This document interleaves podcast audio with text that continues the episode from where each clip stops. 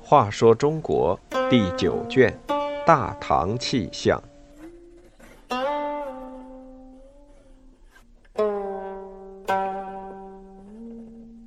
六十一，辉煌的法典。唐皇朝建立后，吸取历史教训，注重立法工作，其成果《唐律疏议》是完整保存至今的最早法典。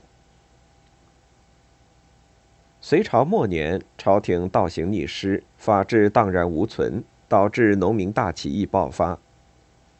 唐朝建立后，注重法治建设。唐高祖建立唐皇朝七年，就颁布了五德律，采用隋开皇律十二篇五百条的结构。而唐太宗继位当年，就命令长孙无忌、房玄龄等人开始起草新的法典，史称《贞观律》。可惜也没有保存下来。唐高宗继位，又再次修订法典，于永徽二年，也就是公元六百五十年颁布。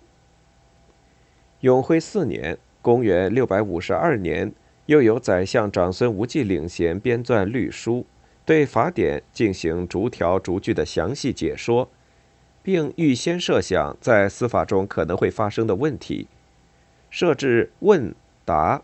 进行举例说明，明确规定律书和律条具有同等的法律效力，各级官员必须根据律书统一对于法律的解释，并且可以直接援引律书进行裁判。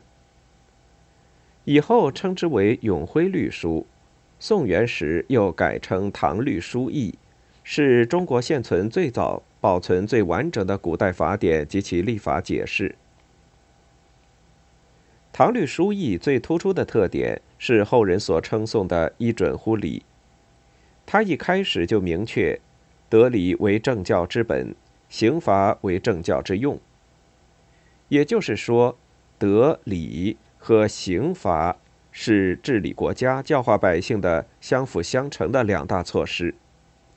德理处在根本的主导的地位，是本，是原则。而刑罚是处在辅助的派生的地位，是用是手段。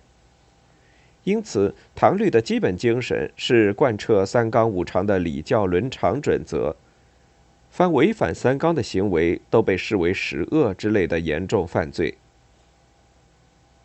唐律疏议立法技巧高超，全律具有高度的逻辑统一性，律条精简，文字洗练，概念明确。是中国法治史乃至世界法治史上的瑰宝。日本的中国法治史学者仁井田生就认为，唐律作为刑法典，和欧洲十九世纪的刑法典相比，毫无逊色之处。它以名例为第一篇，规定全律的总原则，和今天法典的总则相似。以下魏晋、直至。互婚、旧库、善兴、贼盗、斗讼、诈伪、杂律九篇，相当于今天法典的分则，规定各类犯罪的处罚方法。最后的捕王和断狱，则规定了逮捕、审判方面的制度。唐律是在一个空前强大而繁荣的朝代制定的。唐朝在历史上的深远影响力，也决定了这部律典在历史上的地位。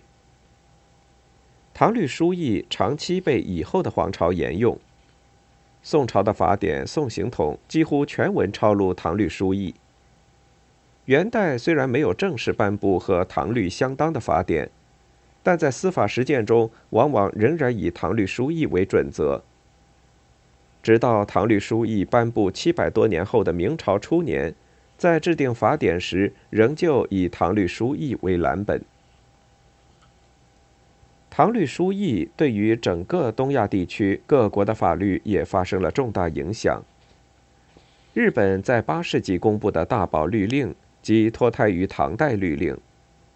朝鲜半岛的高丽国也曾仿照唐律制定法律。其他如越南等地的古代皇朝也以唐律为立法的蓝本。